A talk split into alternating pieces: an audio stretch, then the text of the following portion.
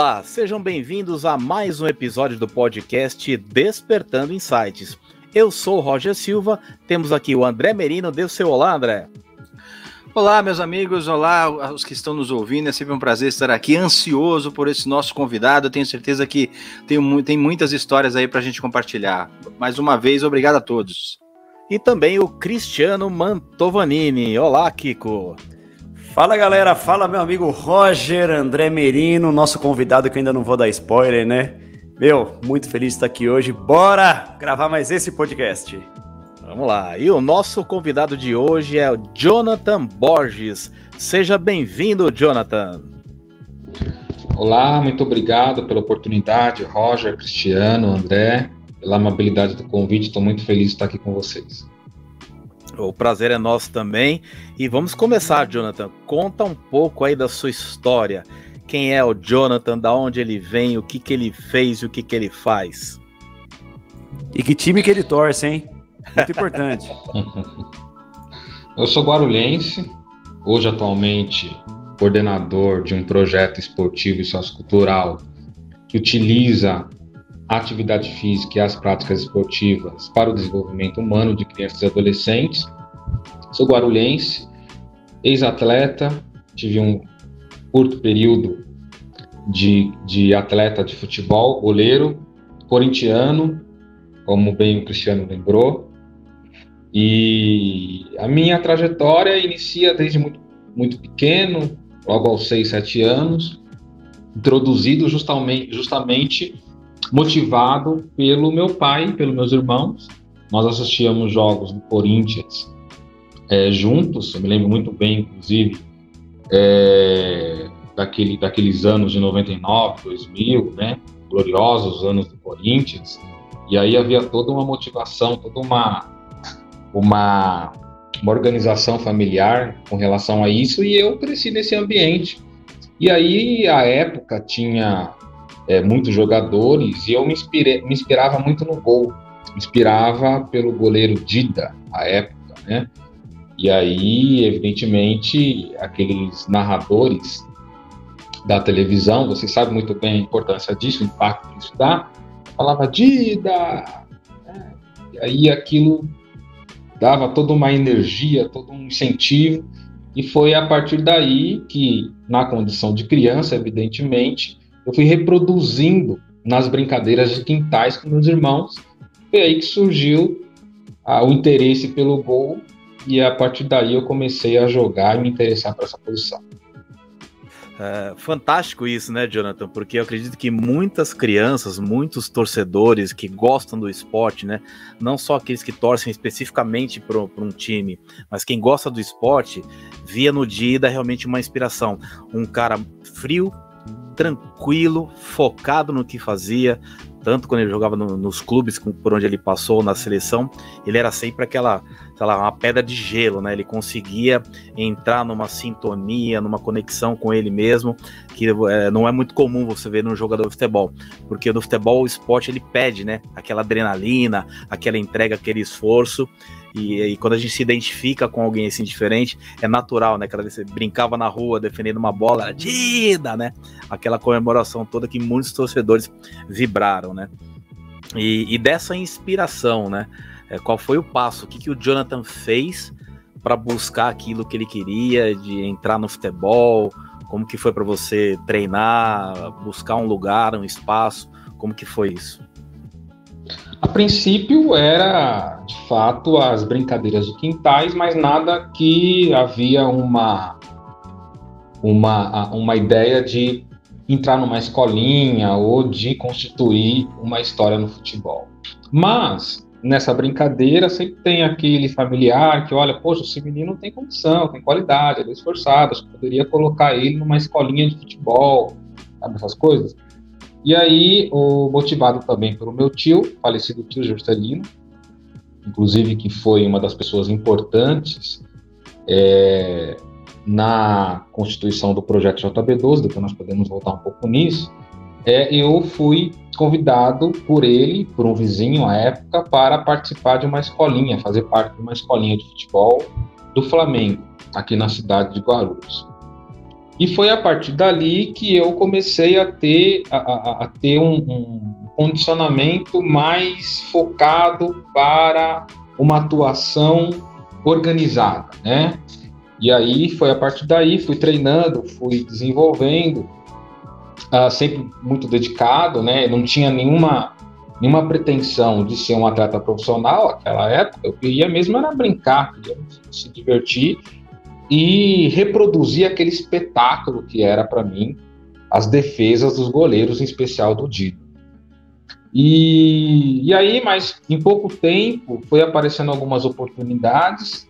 É, eu fui convidado para ir a, ao, Bauru, ao Bauru, é, ao time do Baroninho, ex-atleta do Flamengo, seleção brasileira. Ele tinha um centro de treinamento em Bauru, literalmente. E aí eu fiquei um tempo lá e consegui desenvolver bem. Tive até a possibilidade de ir para as categorias de base, a época a gente chamava assim, do Cruzeiro, né, na Toca da Raposa. Mas aí calhou de, neste mesmo período, o Grupo Pão de Açúcar, junto com o ex-campeão Cafu, é, eles criaram um projeto é, chamado Pão de Açúcar Esporte Clube. E foi um projeto interessante, porque ele foi um processo de avaliação por cinco meses. Cinco meses a nível nacional, e aí você tinha na, regionalmente as seletivas. E aí eu fui passando, fui participando, fui passando dessas seletivas. A época foram 72 mil atletas, jogadores, e para 36 da minha faixa etária. E eu acabei ficando entre esses 36, talvez tenha sido a experiência mais interessante no que diz respeito à disputa de esportes, né? até mais do que ter seguido um pouco o período no profissional. E aí eu tive que escolher né, uh, entre ficar no Bauru e me encaminhar para o Cruzeiro ou iniciar um trabalho nesse projeto junto com o Cafu do Grupo Pão de Açúcar, né? E aí eu optei pelo Grupo Pão de Açúcar, uma vez que eles tinham uma proposta de desenvolver do zero algumas crianças e alguns jovens que ali estavam entrando. E lá na Toca da Raposa, no Cruzeiro, eu sabia que eu ia ter que disputar, evidentemente, com meninos e jovens que já estavam lá há muito tempo. Então foi assim que eu, que eu, que eu decidi. Fiquei um ano lá no, no Pão de Açúcar Esporte Clube. Lá eu conheci muitas pessoas do meio profissional do futebol. Uh, fiquei por um ano e pouco, depois eu fui jogar na Portuguesa, aí eu comecei a transitar aqui em São Paulo, né? Então eu joguei na Portuguesa, depois fui para o de ABC, joguei Santo André, depois joguei no Botafogo, aqui de São Paulo, passei pelo São Paulo, na, no juvenil, hoje a gente chama de sub-17, mas foi mais ou menos nesse período, 2005, 2006 também o São Paulo vinha numa campanha muito boa a nível profissional, né? Foi campeão mundial de clubes. E nos anos finais, é, eu passei pelo Barueri e pro Grêmio, pelo Grêmio Osasco. E, aí, por várias circunstâncias, eu acabei não seguindo a carreira, mas o trajeto e a minha entrada ao esporte foi mais ou menos dessa forma. Bacana isso, Jonathan, porque você falou, você tinha duas opções num clube grande e a outra num projeto que estava começando do zero, né?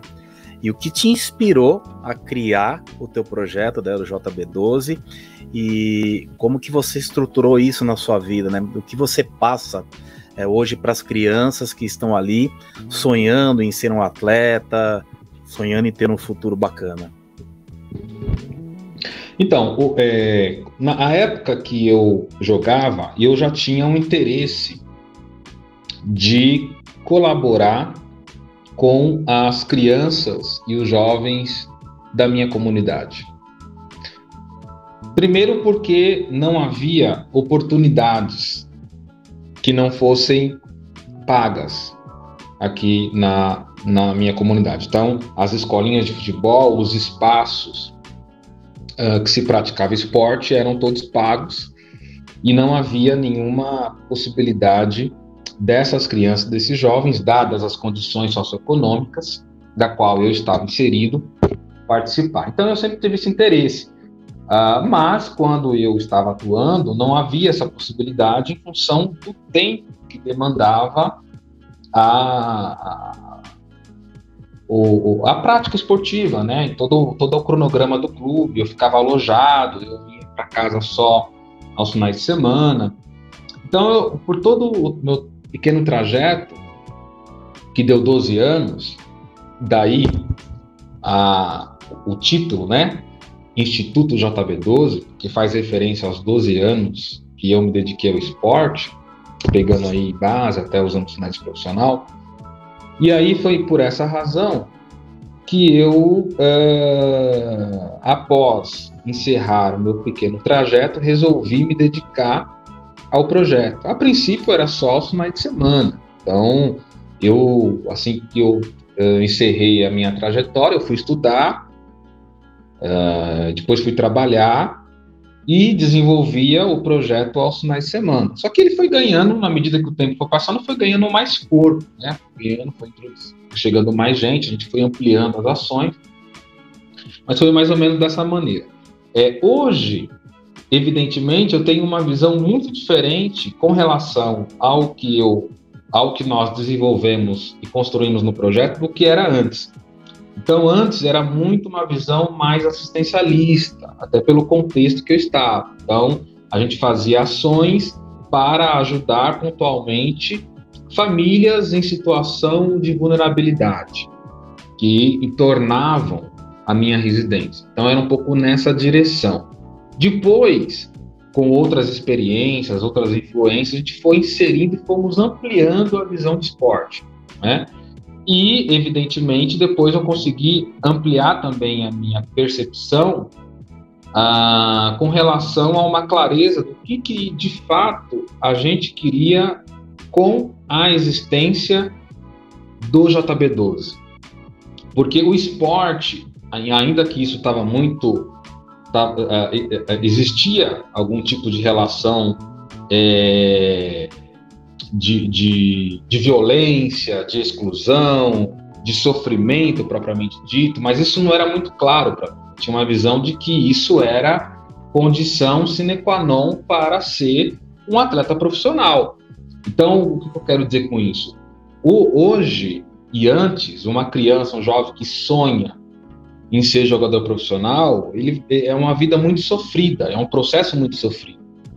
É, que exige, exige muito sacrifício, exige muito da criança e do adolescente, coisas que ah, ele não está nem adequado, a sua idade não é nem adequada para que ele possa de fato cumprir, né? Há todo um atropelamento do tempo de vida e do desenvolvimento humano dessa criança. Então precisa é, é quase que um é, é quase que um mini adulto o jovem a criança se torna, né? Então é um processo que eu passei passei por isso, sofri bastante.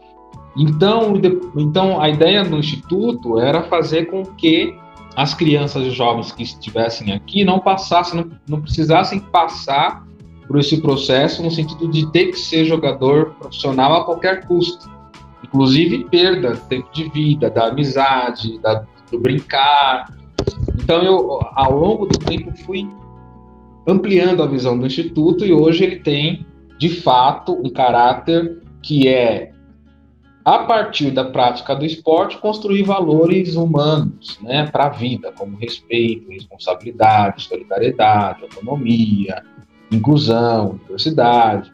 Então, a gente utiliza o esporte como uma ferramenta, como um meio potente e importante para transformar as relações sociais e para desenvolver humanamente essas crianças, não necessariamente atrelado a uma, a uma profissionalização, que isso, infelizmente, não é para todos, né?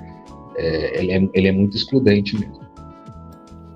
Olá, Jonathan. Primeiramente, cara, obrigado aí pela sua presença né, aqui com a gente. E você foi falando esse. Conforme você foi, foi falando, eu fui, fui lembrando, cara, porque eu também joguei futebol, né? Eu joguei futebol entre 84 e 93, 94. E, e o que você falou faz muito sentido, porque naquela época o futebol era mais visto como um meio de socialização. Tirar a molecada da rua, né? E, e ter uma disciplina, ter uma atividade física. E, e, não tinha esse sonho que hoje se tem de se tornar um ídolo, de se tornar um jogador profissional. Tanto é que eu, eu, eu parei de jogar porque eu operei o joelho duas vezes e eu desisti de jogar, mas eu continuei estudando. Tanto quando eu acabei, quando eu parei de jogar, eu já tinha um curso técnico né? Já já estava indo para o mercado de trabalho com 19 anos, com um curso técnico é, formado. E naquela época, cara, não tinha essa essa preparação toda e o que eu vejo hoje, garotos com 13, 14 anos, né? E eu, eu tô afastado desse meio, mas o que eu vejo pela mídia, né? Garotos com 13, 14 anos, com empresários em cima já, querendo levar para fora ou querendo já preparar um, um, um profissional para quando ele tiver a possibilidade que a nossa legislação permitir, já levar para Europa. Né? Então eu entendo essa responsabilidade que você fala. É, e eu queria te perguntar, até pelo fato de eu estar afastado de todo esse tempo, né, desse meio, vendo só pela mídia mesmo, se você, se você acha que isso é sadio pro, pro, pro, pro, pro garoto e se esse papel de socialização deixou de existir e passou a ser mais comercial. Né? Só, só reforçando, é, eu não estou afirmando, eu só estou perguntando pelo, justamente pelo fato da gente ter só essa informação pela mídia. Você acha que realmente esse papel social deixou de existir e passou a ser mais um meio, o jogador jovem visto como um produto para os empresários? É, sem dúvida. Social ele sempre será, né? Só que aí vai depender dos valores que estão implicados nesse social. Então, ele não é sadio, porque você sabe que em, 2000, em 2018 saiu uma pesquisa da Confederação Brasileira de Futebol e a gente foi dar uma olhada é, para entender quantos atletas profissionais, e aí eu estou pensando em atletas uh, ah, CLT, né? estavam registrados. E nós chegamos a um número de 118 mil, aproximadamente 118 mil atletas no, na modalidade de futebol é, registrados como profissionais. E aí você fica pensando, o Brasil, país de 230 milhões de pessoas, quer dizer, isso representa é, é, menos de 2% da população. Então, quer dizer, aí o que leva então a as crianças e aos jovens acreditar fielmente que eles, por si só, serão jogadores profissionais de futebol. Quer dizer, eu acho que a, a, o percentual ele é pequeno, mas ele existe. Acho que sim, a criança deve, deve sonhar. Mas isso teria que aparecer como uma possibilidade e não como um fato concreto. E eu acho que é esse que é o problema. Por quê? Porque à medida que o tempo vai, vai passando e a criança e o jovem vai se inserindo nesse mundo, nesse contexto, ele vai tendo essa expectativa que é criada pelas mídias sociais, pelos seus treinadores, pelos clubes, pela televisão e por assim por diante. Então ele acaba é, a, criando uma perspectiva que para ser profissional de futebol depende única e exclusivamente dele e não de um conjunto de relações que passa pelo empresário, passa pelos pais, passa pela condição socioeconômica.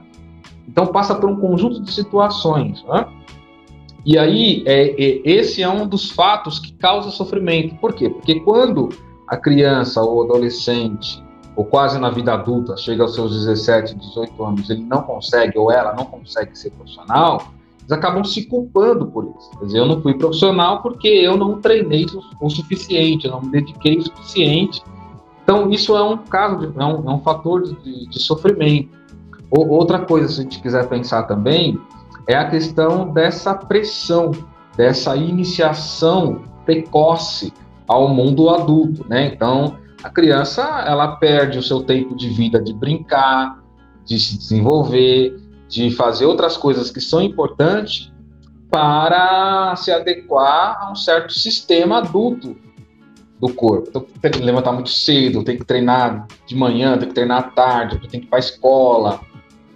E se não, é, e se não acertar no jogo, tática, tecnicamente, o pai vai cobrar, o treinador vai cobrar, o clube vai cobrar, os amigos vão cobrar. Quer dizer, tudo isso acaba, acaba gerando gerando sofrimento. De tal modo que hoje é muito comum é, a gente observar, até nas redes sociais, as crianças relatando isso, das maneiras mais diversas possíveis. Então, coloca no, no, na rede social, coloca um texto, né, e ela relata a sua maneira o seu sofrimento. Né? Poxa, eu tenho que levantar, acordar cedo, ficar longe dos amigos, ficar longe da família, mas eu vou fazer isso porque é dessa forma que eu consigo ser um jogador ou uma jogadora profissional. Quer dizer, há uma naturalização do sofrimento, né?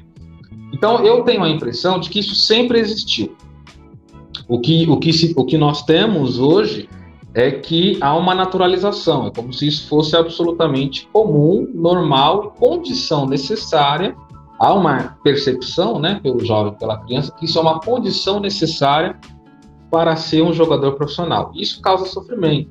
Então eu sempre digo para as crianças aqui, olha, é, o esporte profissional ele é uma possibilidade e como possibilidade significa que pode ou não é, ser concretizado. E nessa medida é importante, por essa razão, criar outros horizontes para além do futebol. E mais do que isso, a gente construir com elas também uma percepção crítica de que o futebol e o esporte de modo geral não é essa idealização toda que a gente acha, né? Que vai ajudar na educação, na inclusão, uh, no respeito, porque na verdade a realidade concreta é muito mais complicada do que isso. Não, e isso, isso que você acabou de falar, quanto ao crescimento do jovem, né, as fases dele. Algumas semanas nós tivemos um exemplo muito legal que eu bati palmas para o técnico do Palmeiras, né, o português, acho que é Abel Ferreira. E, e o jogo tem um jogador no Palmeiras de 15 anos, se eu não me engano é Hendrick, que tem, tem, tem, é uma promessa, né? E o, no, na Copa São Paulo ele jogou muito. E teve uma pressão muito grande do, do técnico Abel levá-lo para o final do Mundial que o Palmeiras disputou né, lá com o Chelsea. E, e, e, ele não quis. E o que ele falou foi: com 15 anos ele tem que ir para Disney. Eu entendi muito bem o que ele quis dizer, porque o clube Palmeiras já tem uma pressão muito grande sobre esse título, né? E levar esse garoto ia jogar nas costas dele uma pressão que não é dele. E eu, e assim, como eu falei, eu bati palmas pro técnico de não levá-lo, porque ele não, não, não, ele não tem essa, essa, é, esse preparo para isso. Porque se, se o Palmeiras de repente não ganha, como não ganhou, e a torcida ia ficar pedindo para colocar ele. E não quer dizer que ele ia resolver com 15 anos no meio de jogadores lá extremamente experientes. E quanto à questão do, do, de vislumbrar o sucesso, né, esse, esse glamour todo, eu moro em Santos. Eu sou de Santos, né? E aí, a gente, muita gente fala aqui que em Santos, ah, não, não cai um raio duas vezes no mesmo lugar. Isso, e em Santos todo ano cai, né? É, Pelé, Robinho, Neymar, Ganso, né? vários. Santos aqui é um celeiro, e eu não sou Santista, não torço pro Santos. Mas o Santos a gente tem que admitir que Santos, pô, fora muitos jogadores. E, e, uma coisa que me preocupa muito, Jonathan, é, é, é a questão do estudo, cara. O americano ele tem muito o seguinte: para você praticar o esporte, tem que estar tá bem nos estudos, senão não pratica. Isso nas escolas, nas universidades. Aqui, e aí eu falo no Brasil, é muito comum você ouvir é, jovens falando assim: ah, eu vou jogar bola para não ter que estudar. Eu lembro que quando eu jogava, meu pai falava assim: você só vai jogar se você estiver bem na escola, senão você não vai, vou proibir você de jogar. E eu me esforçava na escola para poder praticar aquilo que eu amava. E, e, algo que me preocupa muito, é, é, é, reforçando isso que eu falei, é o jovem achar que ele não vai estudar porque ele viu um Neymar dando certo, ele viu né, um Diego dando certo, ou, ou outros jogadores aí que a gente acompanha, mas ele não para para pensar o seguinte: quantos não deram certo para que um Neymar desse certo? Né? E quem está aqui em Santos conhece bem a história dele. Não foi fácil e tem muitos aqui que não dão certo. E eu acredito que o maior desafio do seu instituto é justamente esse, né? É você mostrar para os jovens que ele não pode parar de estudar, ele não pode achar que é a única, a única saída desse jogador. É isso mesmo? É, exatamente. É tanto que nós atuamos aqui em rede territori territorial. Então, a gente tem uma parceria, por exemplo, com uma escola do Estado, é, onde, inclusive, acontecem as atividades físicas e esportivas do Instituto. Da mesma forma que a gente tem parceria com a família, parceria com o Conselho Tutelar, parceria com construindo outras parcerias como assistência social, departamentos de psicologia de universidade, tudo para proteger e aí no campo de, de, de uma política de fato, né, de proteção de política à criança e adolescente, a questão da educação formal, ela passa necessariamente por isso também. É, agora, é, a gente a, a, ideia também não é ah, vincular e obrigar a criança, a, é claro que a, criança precisa estar estudando para participar na, na, nas práticas do instituto, né?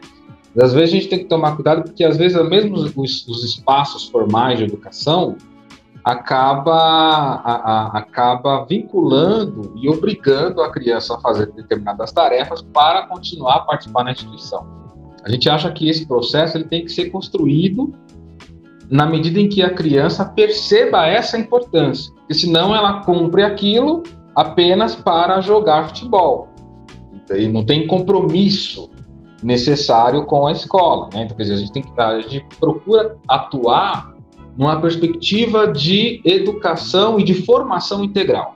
Quer dizer, a, a, da mesma forma que a criança e o jovem é, se dedica no esporte, a gente quer que ele se dedique na escola também, se dedica na família, se dedica na sociedade de modo geral, né? guardadas as proporções. Né? Então, a gente não tem um papel de escolarizar. Então, a nossa educação ela não é uma educação formal, ela é uma educação informal, mas que é uma educação importante na medida em que complementa aquilo que a escola, que a família tem procurado fazer. Né? Então, sim, é importante a gente tem toda uma pedagogia, toda uma orientação com relação a isso. Né? Quer dizer, se, o aluno, se a criança, o jovem, é, não vai bem na escola, então a gente dialoga para tentar entender o que está acontecendo, se dispõe para compreender como que nós podemos ajudar. Então nós fazemos inclusive todo um acompanhamento desde, a, desde o momento que a criança entra aqui, né? E aí o acompanhamento ao mesmo tempo com a escola, com a família e com os outros atores. Né? Jonathan, mais uma vez muito obrigado aí pela sua presença, por estar participando com a gente desse podcast. E parabéns pelas atitudes, pelas iniciativas que você tem, tem, está tendo, né? E a gente vê essas crianças, elas chegam em um certo momento da vida que elas perdem a capacidade de sonhar. Elas começam a imaginar que nada vai dar certo para elas, assim como não deu para muitas pessoas que estão ao redor dela, né? E esse eu acho, eu acho que é o grande problema que a gente vive hoje, porque elas não têm oportunidade de ter um bom estudo. Muitas delas não vão nem para a escola, né, por terem que trabalhar desde cedo, enfim, fazer outras coisas que não estudar. E você, com seu instituto, eu vejo que você reacende essa chama na vida dessas pessoas, dessas crianças. Mas você também consegue fazer com que elas entendam que elas não vão ser estrelas do futebol necessariamente, mas que ali elas têm oportunidade de quererem coisas novas, de quererem coisas diferentes, de sonharem com outras, de sonharem outros sonhos. Como que você faz esse trabalho com as crianças para que elas não se frustrem no futuro? Por exemplo, eu queria ser músico profissional. Eu até fui por um tempo também, parei e fui para o mundo corporativo. E hoje eu me encontro no mundo corporativo, assim como o André e como o Roger, satisfeito, realizado. Porque através das palestras, dos treinamentos, eu tô também em contato com as pessoas, tô também mudando a vida delas de alguma forma. Como você trabalha com essas crianças para que elas não se frustrem daquele primeiro sonho não ser realizado e busquem um sonho semelhante que vai realizar elas no futuro? Perfeito, Cristiano. A sua pergunta é fundamental. É, por quê? Porque justamente ela vai de encontro com aquilo que o Instituto se propõe. Né?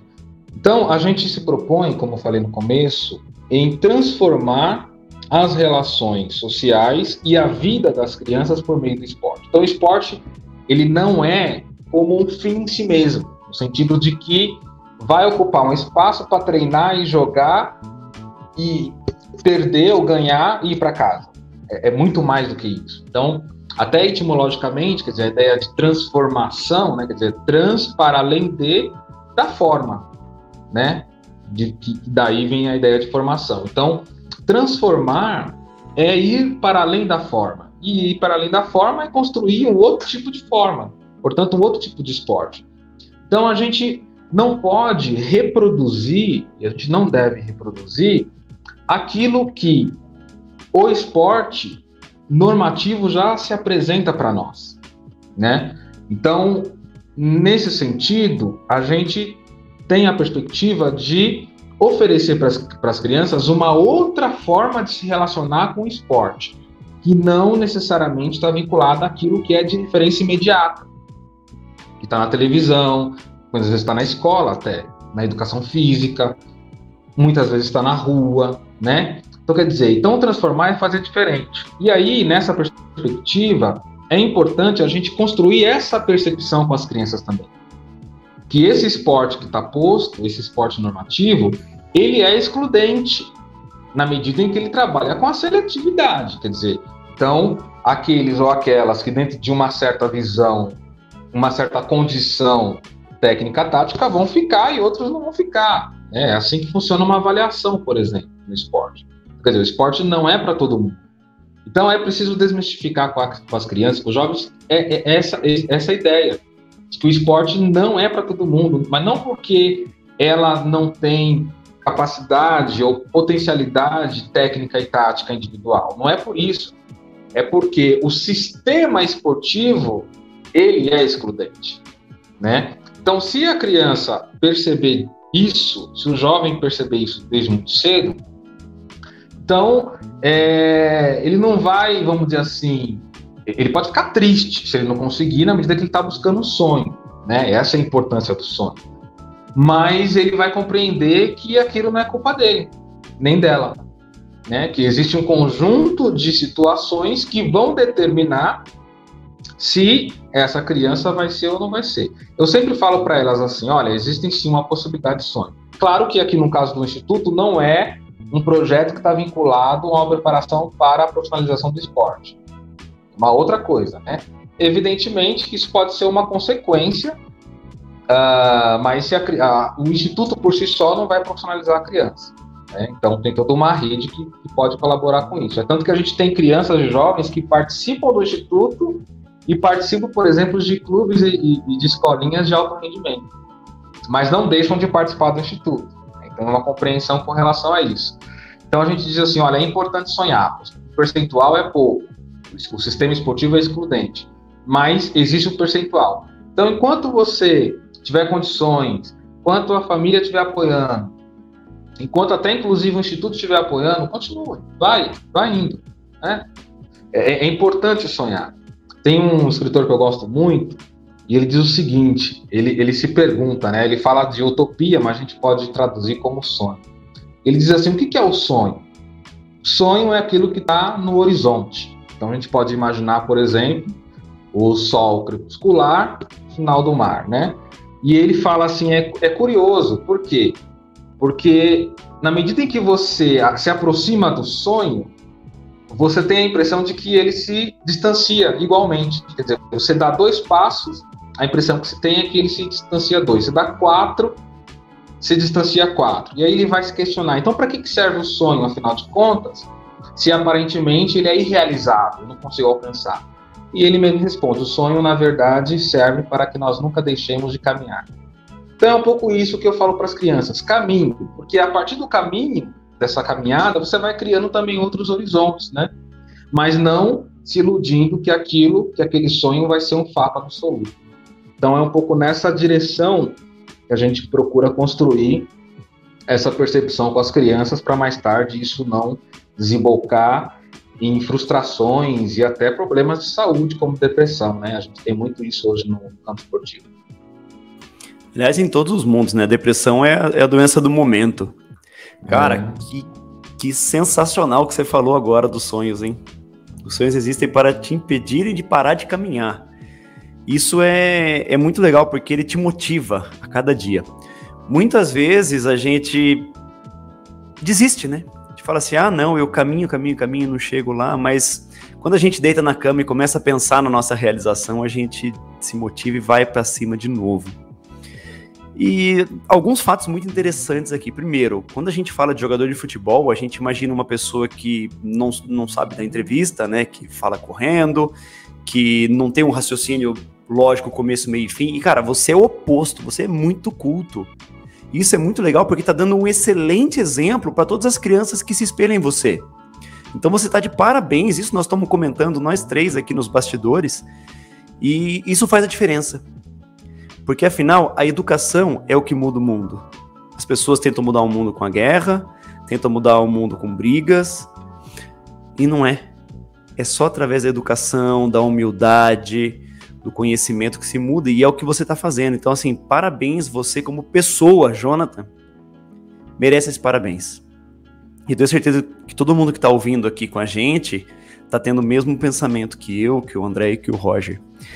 E você falou uma coisa muito legal, né? Que o esporte é excludente. E é mesmo, porque ele exige alta performance. E a vida é assim. Quando você vai concorrer por uma vaga numa empresa, você está concorrendo com mais 5, 10, 20, 100 pessoas. E só uma vai passar. E a gente tem que mais que aprender a lidar com a derrota do que com a vitória, porque a vida é feita de derrotas.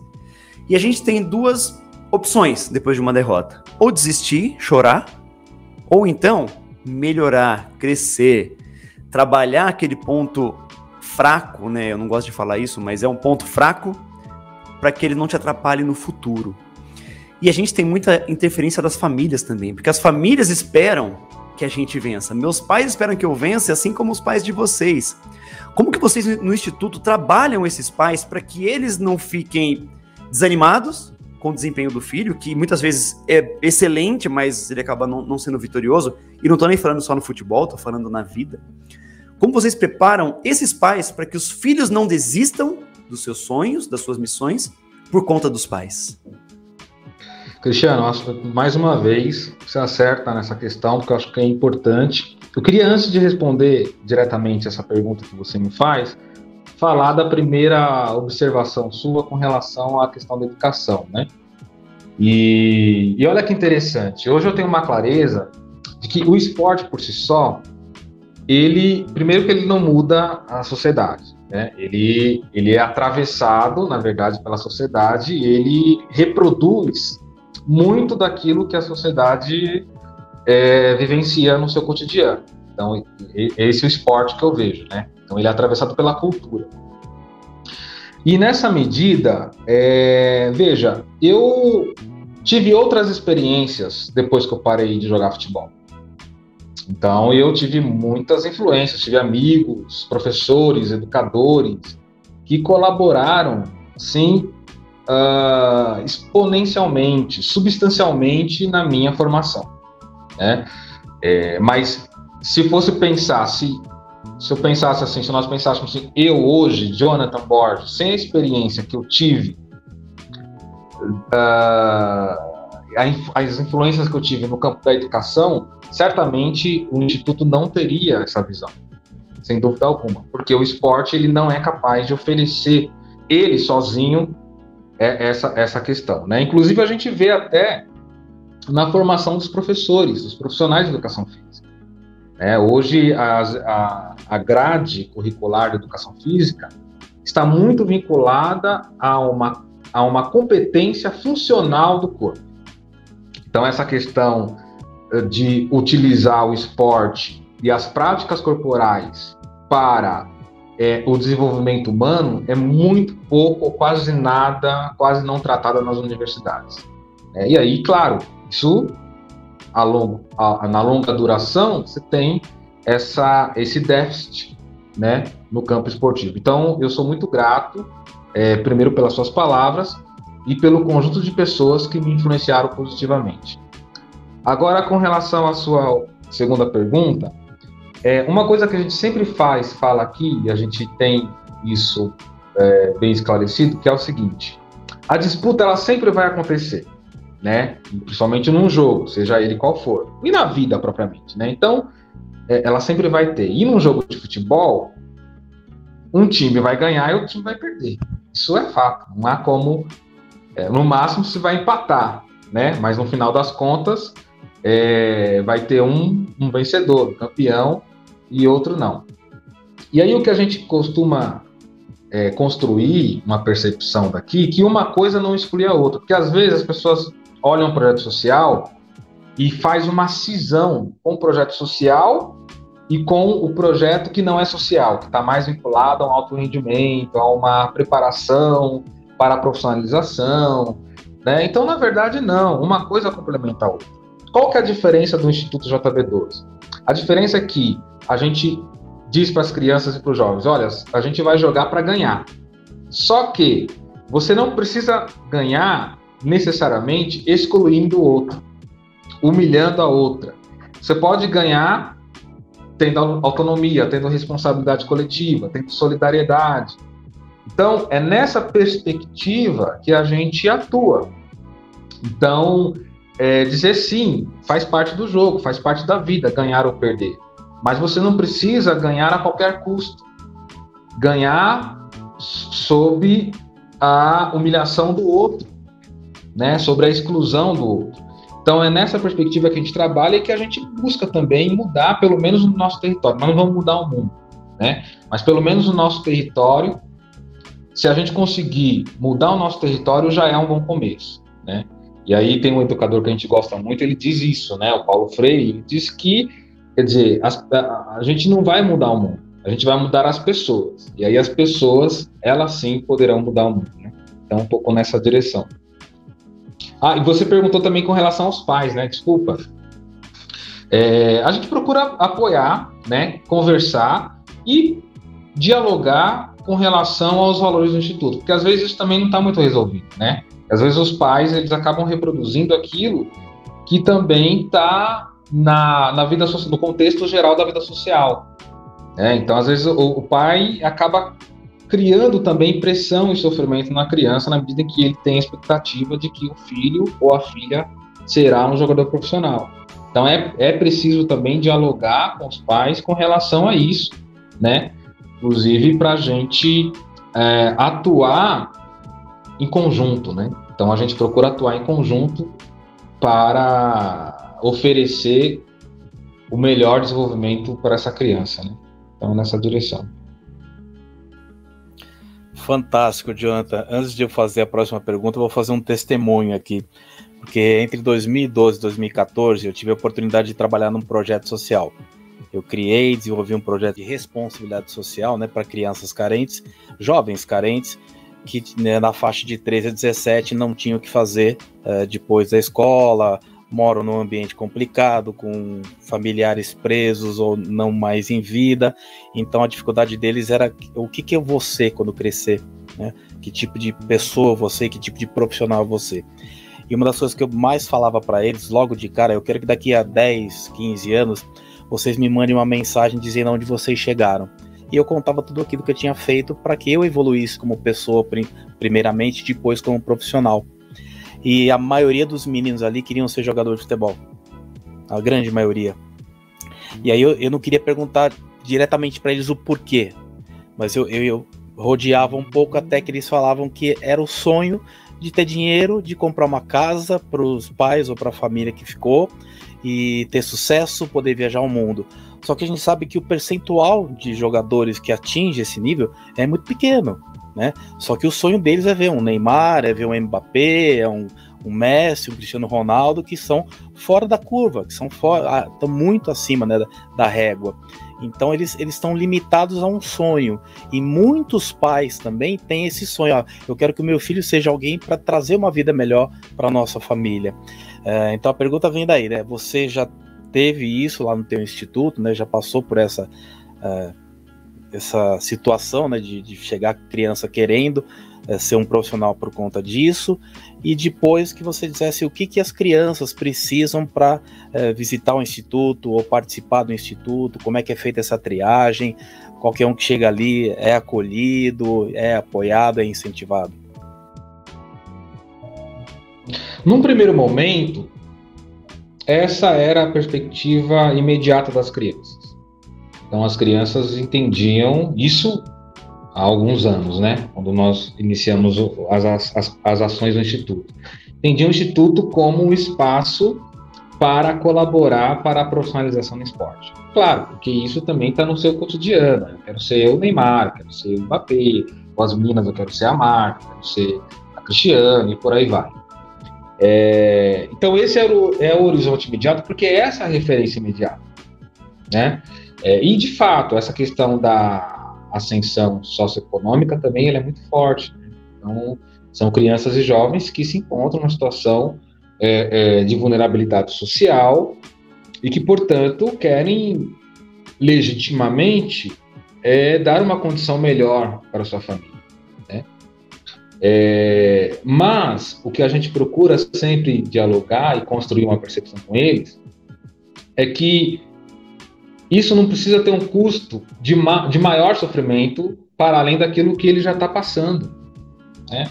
E infelizmente o esporte ele acaba trazendo esse sofrimento com a ilusão de que não, não vai ter sofrimento nenhum, que vai ser simples, que, não, né, que vai conseguir, dado a sua dedicação individual. E não é isso, na verdade não é isso. Então é, é nessa direção que a gente cria essa, essa percepção, constrói essa percepção com as crianças, né? E, e com os pais também, né? A gente procura colaborar, inclusive, ofertando outras possibilidades para além do esporte, a partir da nossa rede. Então, às vezes, oportunidade de cursos, oportunidade até de trabalho, sem necessariamente deixar de praticar o esporte no instituto. Né? Então, no primeiro momento, você tinha essa visão das crianças. Hoje, eu acho que isso já, já tem mudado um pouco, porque as crianças têm uma percepção é, a priori, isto é, antes de se inscrever na instituição, de que aqui ela vai encontrar um espaço de práticas para além da prática esportiva isolada. Então, ela sabe que aqui ela vai ter saídas culturais, ela sabe que ela vai poder participar e construir eventos, ela sabe que aqui ela eventualmente é, é, é, é pode participar de um podcast, pode participar de uma live, pode criar, ampliar a sua rede de relações de amizade, então, isso tá, pode, por exemplo, desenvolver projetos vinculados à ecologia e ao ambiente, vinculadas, por exemplo, a, a, a, aos direitos humanos como um todo, né? como luta antirracista e por aí vai. Então, isso está muito mais claro hoje para as crianças que estão entrando aqui, de tal modo que o interesse delas, ao, ao entrar nessa configuração, não é necessariamente ser profissionais. Né? Eu acho até, eu até brinco de vez em quando com as pessoas e que, eu, que eu acho que as crianças só têm esse interesse imediato com relação ao esporte, isto é, a profissionalização esporte, porque não existe outro, outro tipo de oferta. Não existe outro tipo de oferta para se relacionar de uma maneira diferente com o esporte. Então eu acho que é isso que tem atraído e tem feito essas crianças permanecerem aqui, na medida em que o Instituto JB12, se nós pensarmos desta maneira, não é a referência. Nós não estamos na televisão, nós não estamos reproduzindo necessariamente aquilo que a escolinha de futebol reproduz, né? Então, então é dessa maneira que a gente constrói, tanto com os pais quanto com as crianças, essa, essa, essa percepção. E o processo de inscrição, é, evidentemente que nós estamos aqui no território, no território de alta vulnerabilidade social, e, portanto, o nosso foco e a prioridade de oferta de vagas são para as crianças e adolescentes que estão em situação de vulnerabilidade. E grupos específicos, né, que também, a, ao longo da história, foram marginalizados da prática esportiva. Então, aqui a gente, por exemplo, tem muito mais meninas do que meninos dado uma política de inclusão e permanência de meninas nas práticas esportivas. A gente tem política, por exemplo, de inclusão de pessoas com deficiência ou de jovens que integram a comunidade LGBT. Quer dizer, então é todo um processo de trazer para perto e de oferecer práticas esportivas e atividades físicas para grupos de pessoas que foram excluídos. Por quê? Porque existe um sistema de de novo, a gente volta, né? Existe um sistema esportivo que regula quem vai entrar e quem não vai entrar. Né? Então, nessa, nessa perspectiva, a gente precisa ampliar e oferecer práticas esportivas justamente para aquelas pessoas que não têm condição de praticar esporte, né? Ou que o esporte não abre as portas, né? Muito legal, Jonathan. Tem uma frase que você falou, cara, que me chamou muita atenção, que a vitória não pode ser a qualquer custo. E, e isso é uma verdade, cara. Acho que não, não, você não pode, em detrimento do, do como, como, você mesmo falou, da humilhação de alguém ou né, de, um, de, um, de um equívoco de alguém, você se beneficiar quanto a isso. E, e, a gente tem uma cultura aqui no futebol, né, aqui no Brasil, que no futebol pode, pode tudo, né? Então, nos estádios de futebol você pode xingar, você pode né, humilhar alguém, você pode ofender alguém, E, e não é assim. Né? E teve um caso aqui em Santos, que eu me lembrei, você falando isso, de um pai que estava na arquibancada de um jogo de futsal do próprio Santos Futebol Clube, que o filho dele jogando teve uma disputa num lateral e que ficou muito claro que o lateral foi contra o filho dele. Né? Aliás, foi, é, foi contra o filho dele, que a bola bateu no filho e saiu. E o juiz marcou errado. E o filho, ele ficou muito claro que o filho dele percebeu isso, foi lá, pegou a bola e cobrou. E no final do jogo, quando, né, aí como são amadores, né, vai para arquibancada com os pais, o pai dele chamou atenção. Por que, que você não falou pro juiz que o lateral não foi seu? Né? Você tem que ser honesto. E me lembrou do caso do Rodrigo Caio, que foi um jogador de São Paulo, que ele corrigiu um erro do juiz e foi execrado pela torcida, ao ponto até de ele ficar mal no clube e ter que se transferir depois. Né? pelo, por um problema, por um caso que ele foi honesto. Então, assim, eu reforçando isso que você falou, cara, parabéns pelo seu trabalho. Eu acho que o caminho é esse. Mais do que simplesmente vencer, é você conseguir conquistar as coisas com honestidade né, e ter valores. Parabéns pelo seu trabalho, Jonathan. Reforçando isso que o Cristiano falou há pouco. Parabéns pelo trabalho com as crianças. Acho que o caminho realmente é esse.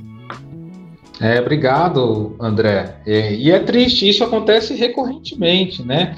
E assim, o mais triste é, se a gente olhar a fundo, é perceber que isso está dentro de um contexto de reprodução. Né? Então, quer dizer, às vezes o jovem, a gente vê muito isso na. Eu via muito isso, por exemplo, no sub-14, sub-15, sub-17. Ah, os próprios integrantes, os próprios jogadores do clube se uh, humilhando entre si, né? Tem a questão da, da, da, da intimidação, né, da sobrepujança, Quer dizer, o que, que significa isso? Né? Às vezes o próprio treinador vai lá e fala assim: olha, aquele camarada ali tá embolando o meio de campo, você tem que ir lá e dar uma forte nele, chegar mais firme nele, para parar. Ó, quando você tiver oportunidade, tá, na, tá lá perto da marca do pênalti, o cara chegar mais assim, você simula o pênalti. Quer dizer, quer dizer, isso vem da, da figura da referência. Né? E aí, quando um jovem reproduz isso, faz uma coisa desleal, né, isso aparece como algo uh, natural, que precisa acontecer, é do jogo, é do futebol. Futebol é isso mesmo, pode ter, tem que ter malícia. Se não tiver malícia, você não ganha jogo, não é? Esse é o discurso, né? E então, se você faz isso no, no, no estádio, você subverte essa ordem no estádio, é, isso vai ser encarado como algo uh, que não deveria ter acontecido. Inclusive, pode até causar a, a, a, des, a dispensa do jogador, a dispensa do jogador. Né? Por quê? Porque ele não cumpriu uma certa ordem que é desleal. É, é muito triste isso, né? Mas de fato acontece. A mão santa do Maradona é festejada até hoje, né? Até hoje, sem dúvida alguma. Exatamente, né, cara? Jonathan, que aula, que aula. A gente está conversando os três aqui nos bastidores e realmente você trouxe é, inúmeros insights, você trouxe aí uma expectativa de formar seres humanos melhores para o futuro, né? Infelizmente a gente tem que aniquilar esses ganhar a qualquer custo, ganhar a qualquer preço e colocar seres humanos profissionais que vão crescer e vão levar esse mundo para frente pensando dessa maneira. Tá? É, o teu projeto é muito parecido com o que eu participei, então é, é fenomenal isso, né? Então eu queria que você deixasse agora suas considerações finais, seu recado final que você quiser falar e divulgar todos os seus contatos, quem quiser conhecer o Instituto, quem quiser saber mais sobre o projeto que você faz, como pode ajudar, como pode se inspirar nisso, por favor, o espaço é todo seu. Então, eu queria reforçar aqui, reiterar o meu agradecimento a você, Roger, ao Cristiano, ao André, pela profundidade das perguntas. Acho que isso é, de fato enriquece o debate.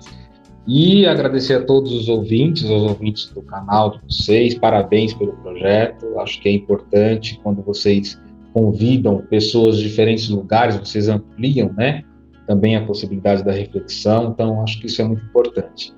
Agradecer a todas as pessoas que estão nos ouvindo e dizer que é, você, criança, jovem, adolescente, ou pai responsável, quiser é, conhecer um pouco das ações do Instituto, pode entrar nas nossas redes sociais, pelo nosso site, institutojb12.org.br, ou pelo nosso Instagram, Instituto JB12.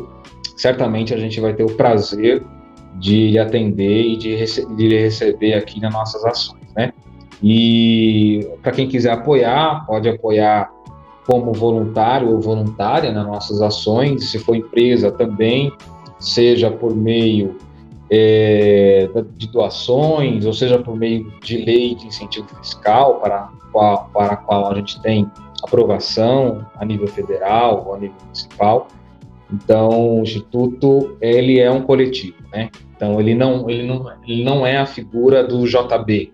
JB é um participante que compartilha de um sonho, né? Junto com todos os outros e outras que participam aqui. Então, a gente acaba, a gente acredita de fato que a gente só pode produzir transformações verdadeiras na sociedade se a gente atuar em rede, né? Então a gente não faz nada sozinho, é isso que eu estou querendo dizer, né? Então a importância da participação das pessoas é muito grande para que a gente consiga alcançar efetivamente os nossos objetivos. Então obrigado a vocês novamente e a todos que estão nos ouvindo. Gratidão, Jonathan. Em nome do Despertar da Excelência, agradeço ao Jonathan Borges pela sua participação no podcast Despertando Insights. E para quem nos ouve e ainda não nos acompanha, peço que sigam Despertando Insights no Instagram e Facebook e o canal Despertar da Excelência no YouTube. Despertando a excelência que há em você. Até a próxima!